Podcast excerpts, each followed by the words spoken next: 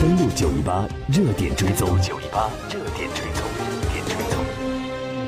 热点追踪，把目光投向美伊之间。昨天我们介绍到了美国、以色列、沙特，应该说是联手开始围堵伊朗。美国国务院在二号表示，美国将继续派官员游说各国停止伊朗进行包括石油交易在内的生意往来。对此，有两个国家，印度和土耳其发生反对美国的单边制裁行为。印度石油和天然气部的国际合作联合秘书表示，印度不承认美国对伊朗实施的单方面的制裁，只承认有联合国施加的制裁。而土耳其方面，土耳其经济部长表示，如果联合国就伊朗核问题作出决定或施加制裁，土耳其会遵守。除此之外，土耳其只会遵循自身的利益，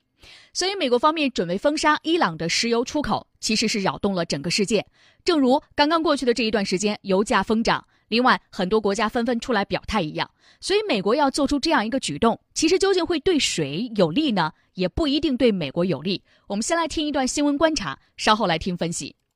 今年五月，美国宣布退出伊朗核协议，并发布声明称将对伊朗重启制裁，主要针对伊朗能源、石化和金融等关键经济领域。这次美国封杀伊朗石油出口，被认为是其后续落实举措。美国单边制裁引起包括其盟友在内的多方不满。自伊朗核协议生效以来，欧洲企业加大了对伊朗石油行业的投资。此次美国重启制裁，势必伤及欧洲企业利益。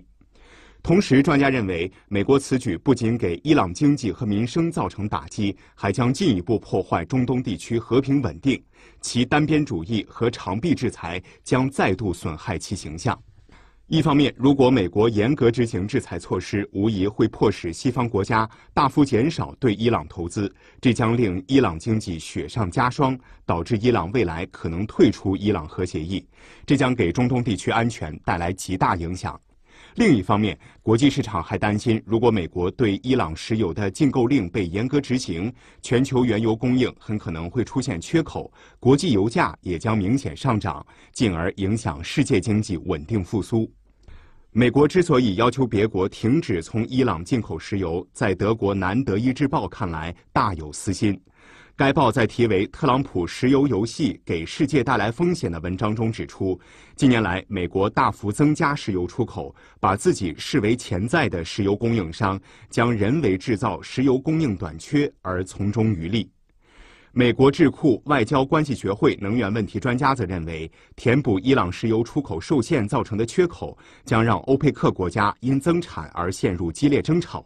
美国的这一禁购令将成为地缘政治不稳的新因素。确实如此，我们也看到，在美国方面，当天，美国国务院政策主任胡克就美国对伊朗政策举行新闻发布会。他表示说，美国计划分两部分恢复对伊朗的制裁，第一部分将会在八月份生效。包括针对伊朗的汽车行业以及黄金等重要金属的贸易，而剩余的部分的制裁将会在十一月份正式生效，包括针对伊朗的能源行业、石油贸易以及伊朗央行的涉外结算业务。胡克说呢，美国的目标是将伊朗的石油出口的收入。降至为零，以此向伊朗政府进行施压。而美国国务院、美国财政部的高级官员将会在未来几天内到访海外地区，就制裁伊朗等问题与海湾地区的相关国家进行商讨。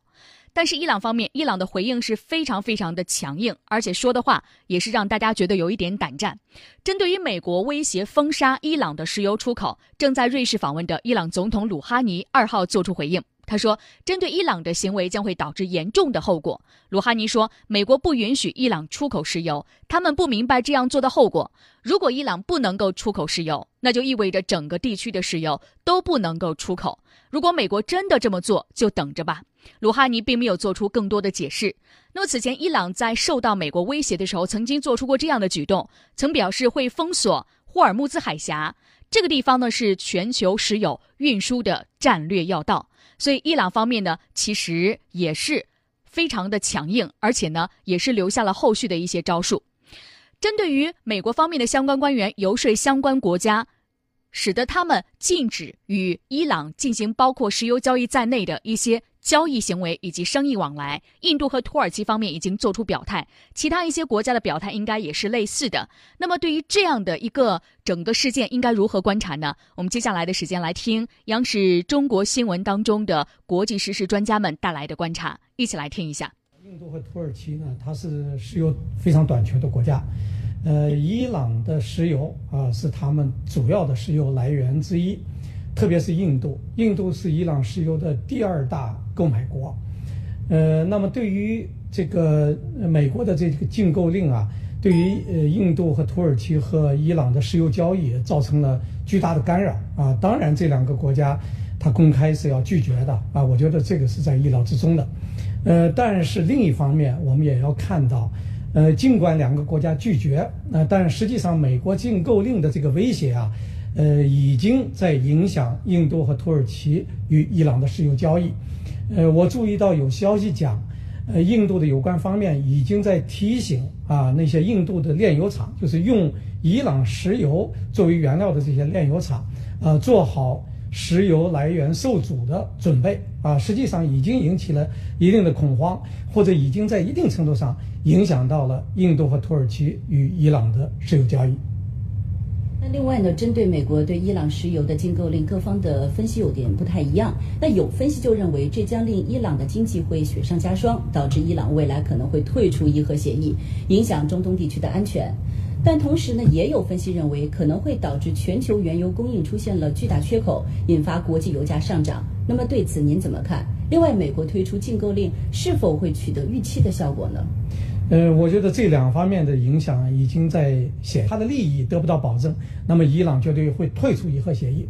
所以在这种情况下，我觉得这个，呃，如果一旦禁购令成为现实啊，那么伊朗退出伊核协议是不可避免的啊。所以在这种情况下，伊朗退出伊核协议，中东局势会剧烈的动荡啊，甚至于出现了爆发冲突、军事冲突的这种可能，这是一个方面。那么另外一个方面。呃，伊朗现在一天向世界石油市场出口两百五十万桶石油，那么如果伊朗真像美国那样讲的，就是零零石油出口，那么世界石油市场将严重短缺。实际上，美国这个退群以后，或者说禁购令这个呃开始活动以后，呃，这个原油市场已经大幅的在波动啊，呃，石油价格已经上升了每桶十十美元。那么，如果伊朗真的嗯，这个禁购出现的话，那么石油市场将出现严重短缺。我注意到美国政府现在在推动，呃，或者说这个施压，呃，沙特阿拉伯增产石油，每天两百万桶。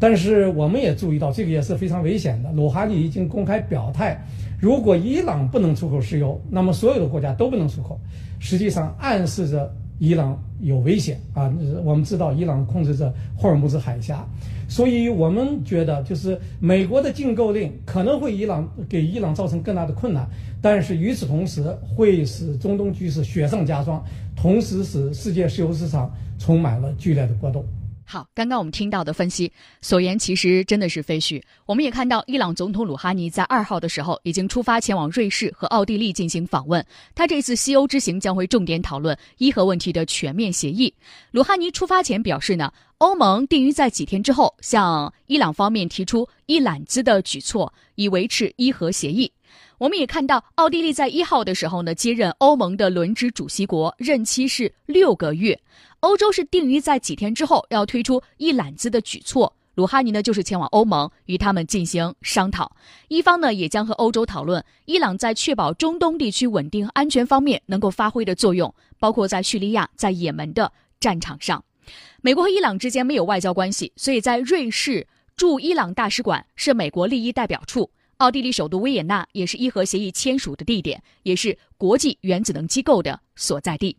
而鲁哈尼不只是一个人出访，他这一次出访率领了一支政治和经济代表团。他说呢，伊朗和瑞士、奥地利将会在贸易、医疗、高技术、教育、水资源领域来签署文件。鲁哈尼在瑞士呢是停留两天，那么三号与贝尔塞和瑞士联邦委员会的高级官员在伯尔尼举行会谈。四号的时候呢，他会到访奥地利，会晤奥地利的总理塞巴斯蒂安·库尔茨。奥地利媒体报道表示，双方有望签署经济等领域的合作备忘录。库尔茨呢表示说，他将和鲁哈尼坦率地交谈伊朗在中东地区的角色。所以，对于整个欧盟来说，他们可能会关心一个问题，就是伊朗方面对于整个中东地区的局势的存在是一个什么样的存在，才符合他们的利益呢？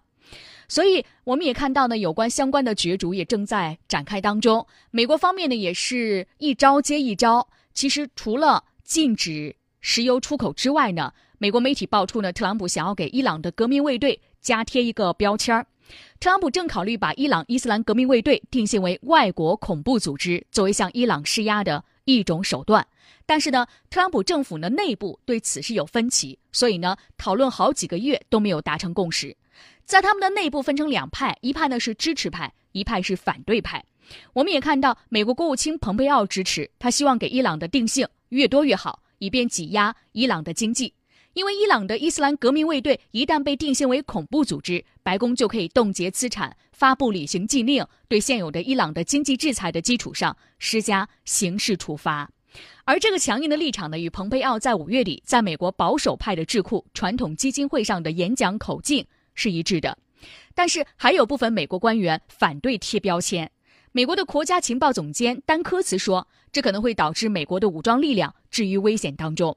一位曾经任美国高级情报官员消息人士的话说：“关于伊朗的讨论，数年来都是屡次浮现，通常有具体事件或情报触发，美国情报机构会告知时任政府这样做或不这样做可能会发生什么。对伊朗施压的决定总会让一些人感到非常担忧。”